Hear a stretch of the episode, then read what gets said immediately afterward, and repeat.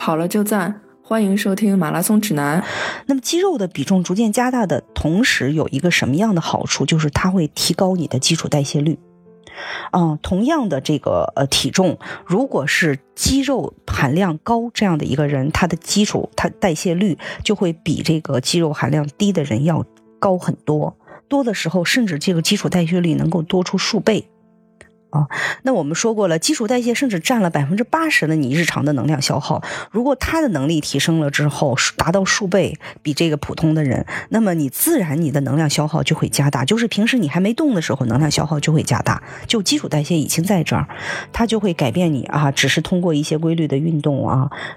打破你的这个平台期，这个也是一个办法。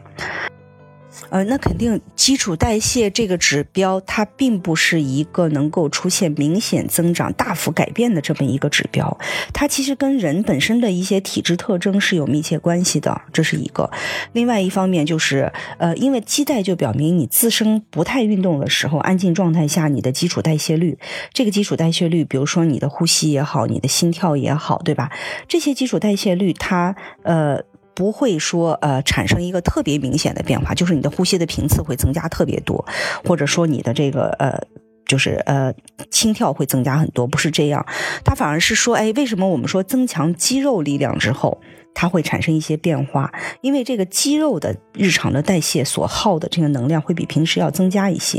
啊，所以肌肉比重高的人他的会增加，但是它不是一种呃可以进行明显改变的，它只是一个相对值，就是把你自己原有的这个基础代谢去增长百分之十、百分之二十还是百分之三十，而不是说让它占到身体的百分之八十，它是把你原有的基数往上抬。是这样一个概念，嗯，那也有一种人，他的基础代谢会发生一个特别明显的变化，就是比如说，当你这个马拉松选手练到一定的境界之后，他会都会去练一些间歇跑。所以有一个理论是说，哎，你说能量代谢越短强度的训练，他越练不到脂肪，对吧？哎。这些人当有了一定的基础之后，当他去练间歇跑的时候，在他练完间歇跑之后，会增加一种叫过氧消耗。过氧消耗就是他练完间歇跑，他回到办公室，他会觉得他热血沸腾，体温升高，不断的喝水。这种情况就是他的体内的热量的需求会比平时安静状态下大很多，他体内的氧气还在燃烧，体内的脂肪还在燃烧，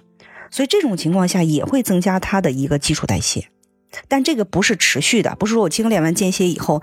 后面好多天还一直持续的高温的在燃烧，而是它之后停止的那一刻起，有一段时间会产生一个过氧消耗，也会造成它的一个脂肪代谢。